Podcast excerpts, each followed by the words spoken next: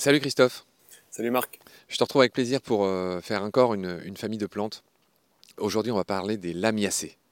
Donc les lamiacées, grosso modo, pour faire rapide, c'est la famille de la menthe, de la mélisse, euh, du lamier, du basilic, du romarin, sauge, etc. Lavande, tout ça, c'est des lamiacées. Il y a 6000 espèces de lamiacées dans le monde. Combien il y en a en France? Autour de 200. D'accord. Lamiacées, c'est le nom officiel. On les appelle aussi labier.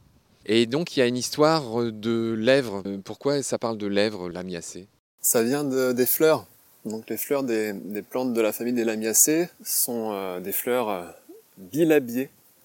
C'est-à-dire que ça donne l'impression qu'il y a comme deux lèvres. Une Donc une lèvre bouche. supérieure, une lèvre inférieure, comme une bouche. Ça ressemble pas exactement à une bouche comme on la dessinerait d'humain, mais euh, il y a ce principe. Les pétales des fleurs sont soudés en tube à la base et ensuite ça s'ouvre plus ou moins comme une grande bouche ouverte. Je dis plus ou moins parce que voilà, il y a des plantes où ça va être bien typique et d'autres où ça sera plutôt des tubes, comme les, les menthes par exemple.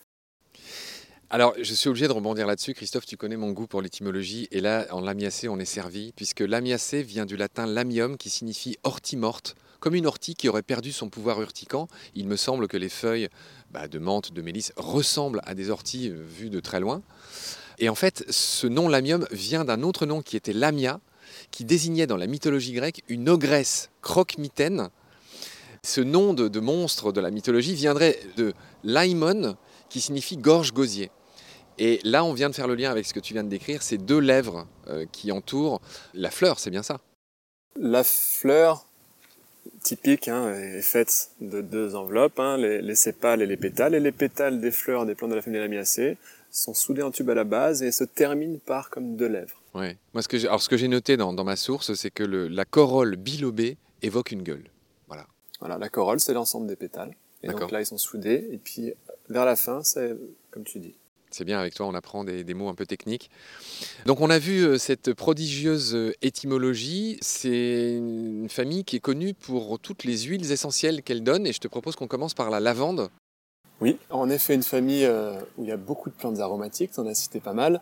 La lavande qu'on va trouver en sauvage dans le sud de la France notamment, qui est utilisée ben, déjà entière hein, pour aromatiser euh, plein de choses, si on aime son parfum, qui peut être utilisé aussi pour euh, mettre dans les petits sachets et faire euh, que ça sente bon dans son oreiller. Moi, j'ai des très bons souvenirs de ça. Et en effet, on peut en, extraire ces essences pour en faire de l'huile essentielle qui elle va être utilisée en médicinal pour aider à cicatriser notamment. Et ce qui est calmante, hein, c'est une plante calmante.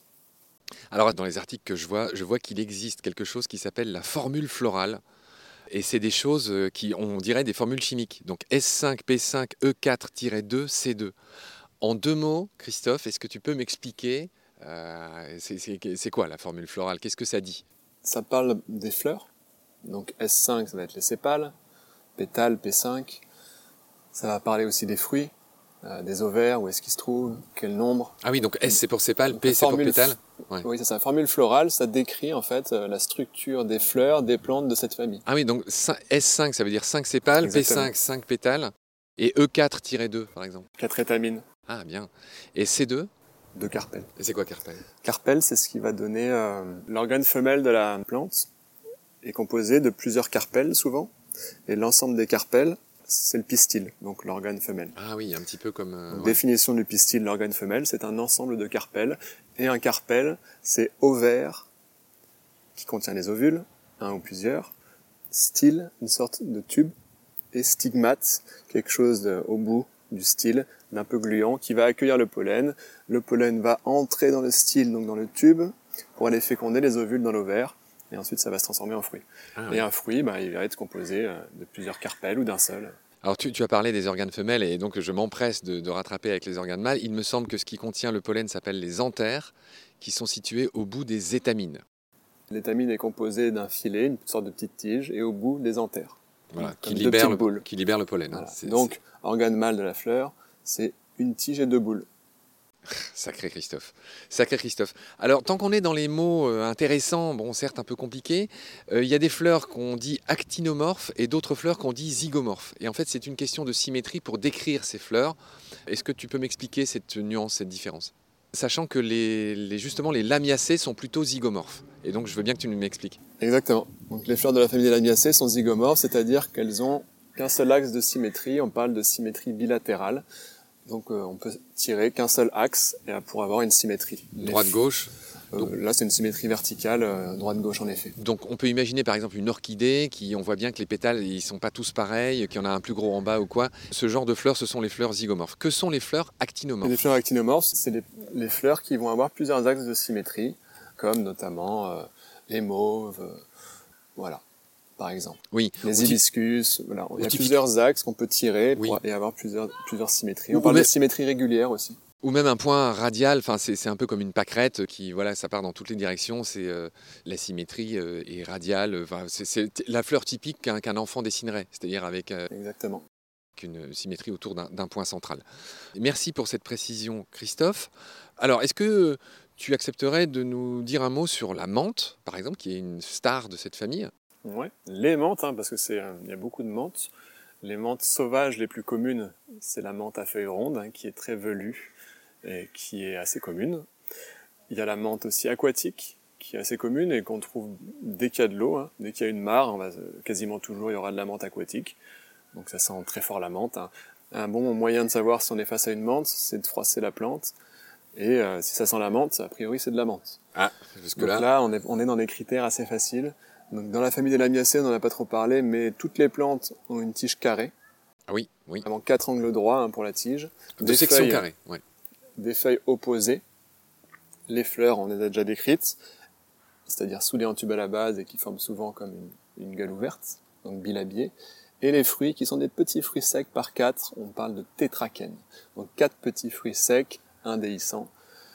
Et donc si vous avez une plante qui a une tige carrée, des feuilles opposées et qui sent la menthe, là vous êtes bien. C'est-à-dire que vous pouvez les utiliser en cuisine, mais aussi comme digestive, par exemple. Il y a une autre plante que j'ai découverte dans le jardin de ma collègue Ludivine, là, que j'adore, qui est la mélisse. Et la mélisse me rappelle, du point de vue de son odeur, la, j'allais dire la verveine. Non, euh, comment ça s'appelle le, truc qui est citronnelle? La, la, mélisse. la verveine. La verveine citronnée. La mélisse me rappelle l'odeur de la verveine. Est-ce que mes narines me trompent ou est-ce que c'est ça la mélisse Non, c'est le même genre d'odeur. Hein. Donc la mélisse, on appelle aussi d'ailleurs la mélisse citronnelle ou la citronnelle, mais il y a une autre plante qui s'appelle citronnelle, donc ça peut porter à confusion. Donc voilà, mélisse, moi ça, me paraît mieux. En plus, son nom scientifique c'est Mélissa. Donc c'est une plante qui, euh, est impossible, c'est impossible de se tromper. Hein. C'est-à-dire qu'on voit une plante qui ressemble un peu à de l'ortie ou à de la menthe, on froisse, on sent, si ça sent le citron, c'est que c'est la mélisse. D'accord, bon là c'est. Qu'un doute possible. C'est radical. Et nous on se la fait en petite. Euh, voilà, on mélange ça avec de l'eau, on peut faire des infusions, j'imagine. Voilà, avec des infusions, elle est quand même bien meilleure fraîche, hein, parce qu'elle perd quand même de ses parfums au séchage. Donc on peut en faire des infusions, on peut en faire des sorbets, on peut, euh, on peut en faire des vinaigrettes. Moi j'aime bien aussi les mmh. vinaigrettes. C'est une, des plantes qu'on voit souvent dans la composition des choses pour mieux dormir, avec la valériane, la mélisse, la camomille peut-être? Oui, c'est en effet une plante calmante qui aide à dormir, en plus d'être digestive. D'accord. Une autre euh, célébrité, c'est le basilic. Mais tu vas me dire, ah mais c'est pas, pas sauvage, ça ne m'intéresse pas. Il n'y a pas du basilic sauvage? Non, il n'y a pas de basilic sauvage chez nous. C'est-à-dire que quoi? Enfin, il vient d'ailleurs le basilic. Il vient d'ailleurs, il est cultivé. Donc le basilic c'est bon avec les tomates mozza. Voilà ce que je peux en dire. non, mais c'est une plante médicinale aussi hein, qui va également être une bonne digestive. Donc c'est toujours bien d'avoir des plantes comme ça dans son alimentation pour bien digérer. Il y aura un côté bien sûr antiseptique dans toutes ces plantes aromatiques. Hein, c'est toujours antiseptique. Donc c'est aussi intéressant euh, pour ça. Et puis, et puis voilà, hein, c'est une plante euh, aussi connue pour être calmante, calmante d'espace. Donc je vais te donner de la fleur sauvage, euh, mon cher Christophe, puisque tu les aimes tant et tu as raison. Dis-nous un mot sur la sauge.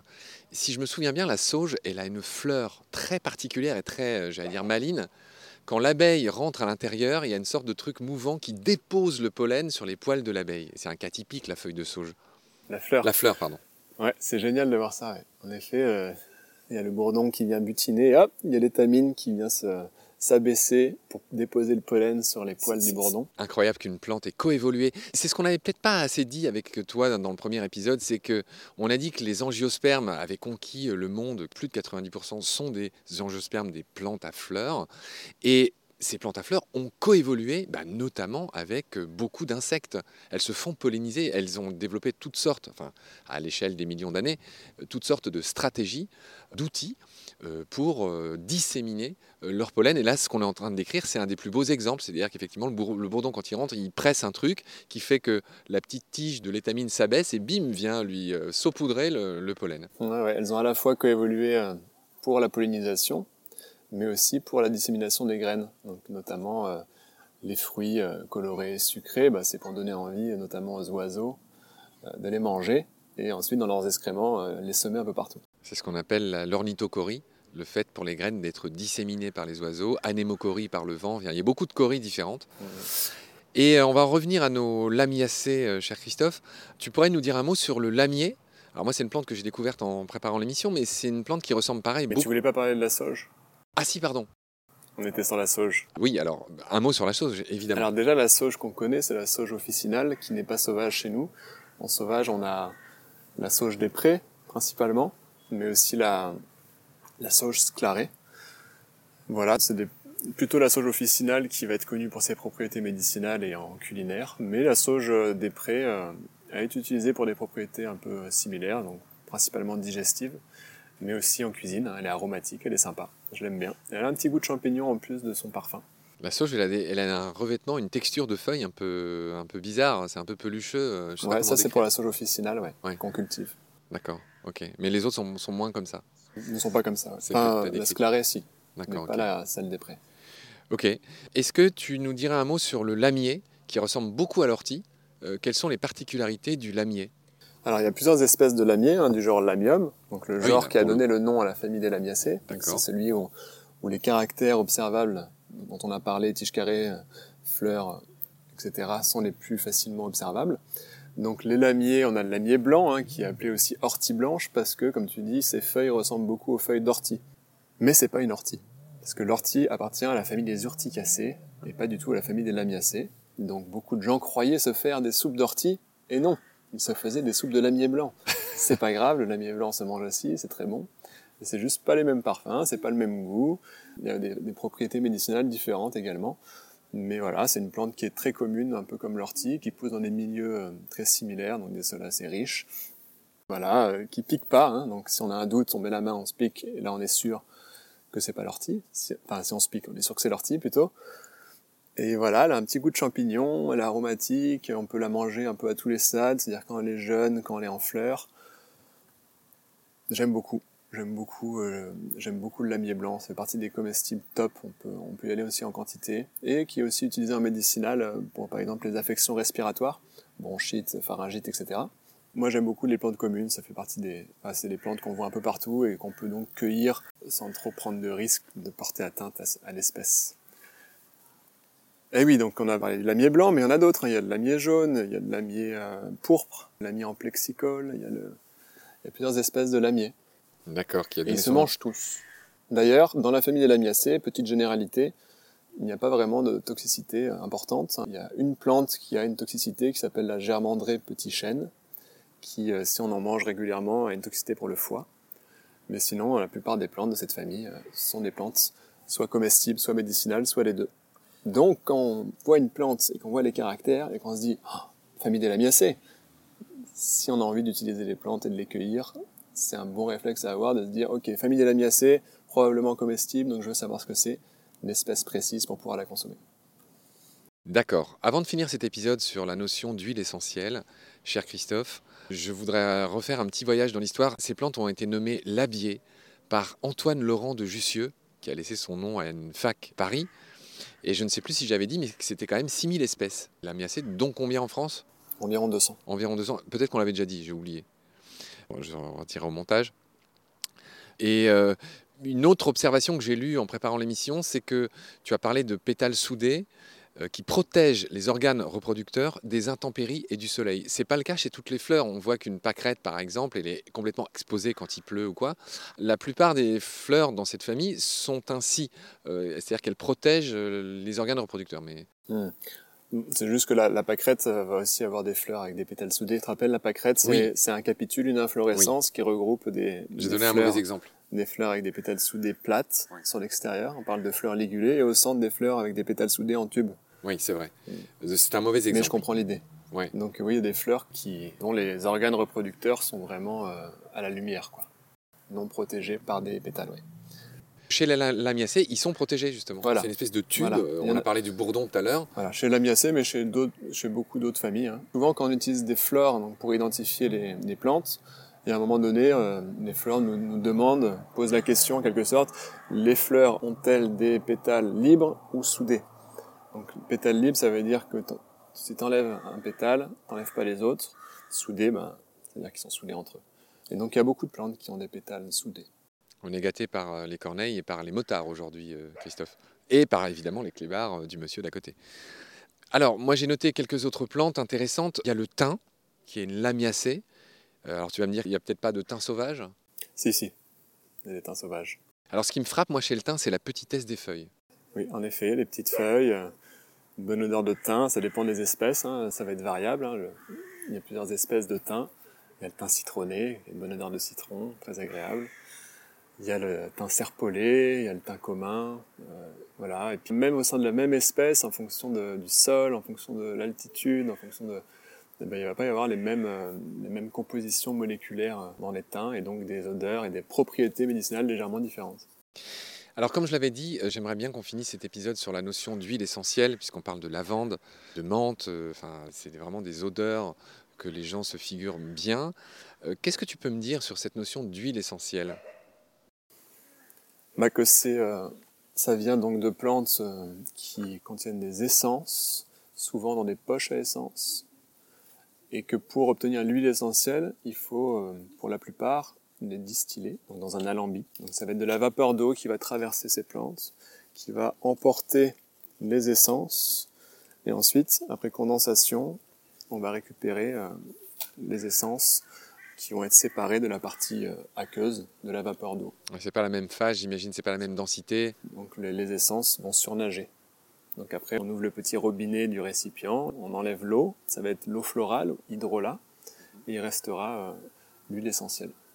Ah oui, c'est bien, tu nous as bien expliqué comment ça marchait.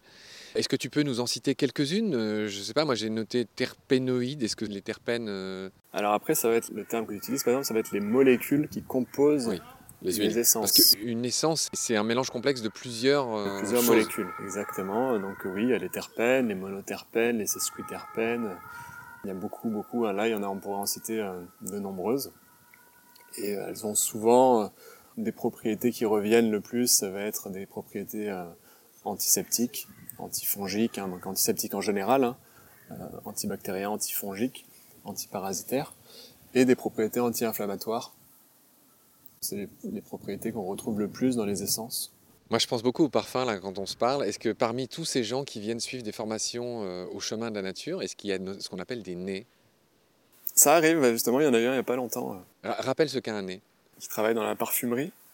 C'est quelqu'un euh, qui, euh, bah, je sais pas exactement, euh, je connais pas ce métier dans qui le travaille avec les arômes et les senteurs et tout ça et qui peut composer compose des, parfums, notamment. Mmh. Avec un orgue aromatique, je crois que ça s'appelle. Ouais, ouais, exact. Je maîtrise pas bien ce métier, mais donc on a discuté un peu avec cette personne et, et ça m'arrive même d'animer des balades pour ce genre d'entreprise qui fabrique des parfums. Ça m'est arrivé une fois ou deux, donc je leur montre les plantes à parfum et là tu les vois commenter. Ah mais ça me fait penser à ça. Oui. Là, je vois que c'est en effet un métier. D'accord. Ouais, non, mais ça peut être une idée de faire des formations pour. Euh, ouais, ça leur permet de, pour les gens. de découvrir des nouveaux parfums. Ouais, les huiles essentielles ont un sacré succès commercial en tout cas, mm. et on comprend pourquoi. Très bien, euh, Christophe. J'arrive à la fin de mes notes. Est-ce que tu veux ajouter quelque chose sur les lamiacées ou est-ce que tu dois t'empresser de rentrer? Car là, je suis en train de presser les dernières gouttes euh, de ta disponibilité. Ouais, pour synthétiser, faire un petit récap. Donc, on a dans cette famille des plantes aromatiques, beaucoup. Mais on a aussi des plantes euh, que j'appellerais des plantes légumes, comme le lamier blanc et tous les autres lamiers. On a aussi une plante qui a le goût de cèpe, euh, qui s'appelle l'épierre des bois. Voilà, c'est une famille, donc on n'a pas que des plantes aromatiques. Voilà, c'est pour euh, ça. Et puis euh, on a beaucoup de plantes médicinales dans cette famille et peu de toxicité. Donc c'est une bonne nouvelle. vive les lamiacées. Vive les lamiacées. Sur ce, je te laisse performer ton dernier petit gimmick de fin d'émission.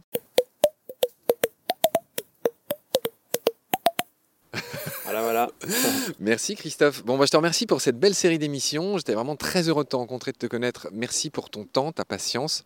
Avec plaisir. J'espère te retrouver très vite pour en faire d'autres. Et euh, voilà. Je te souhaite le meilleur pour cette année euh, et ces nouvelles formations là que tu nous as expliqué que tu faisais. Je te laisse le mot de la fin. Eh ben, merci pour votre écoute. N'hésitez pas à mettre en pratique tout ça, hein, à aller regarder les vidéos, à participer à des balades sur le terrain parce que le terrain c'est le plus important. Il y a que, euh, voilà, ce que je dis souvent, c'est que c'est euh, en accumulant des images, du visuel, des odeurs, de, de l'expérience qu'on progresse. C'est un peu comme les nouveaux logiciels d'application de, reconnaissance des plantes qui deviennent de plus en plus performants à mesure que les gens prennent des photos. Bah vous c'est pareil, plus vous allez dans la nature, plus vous observez, plus vous deviendrez à l'aise et vous pourrez mettre tout ça en pratique et être sûr à 156% avec beaucoup de plantes. Ta fameuse grande expression. Merci Christophe, prends soin de toi, à très vite. Salut. À vite. Ciao.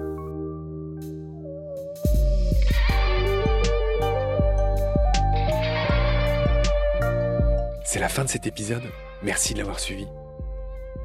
Pour continuer, nous avons besoin de votre soutien.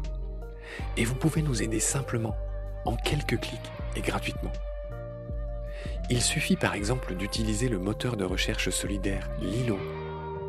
Ainsi, chacune de vos recherches sur Internet générera des gouttes qui seront reversées au projet de votre choix, comme Baleine sous gravillon par exemple. Vous pouvez par ailleurs vous abonner à nos podcasts comme d'habitude, partager les liens, devenir adhérent de l'association BSG ou encore faire un don sur Helloasso ou sur Tipeee. Grand merci par avance. Je remercie tous mes équipiers pour leur aide précieuse. Je vous retrouve bientôt pour de nouveaux épisodes. Et d'ici là, prenez soin de vous et de ce qu'il y a autour de vous. Merci. À bientôt.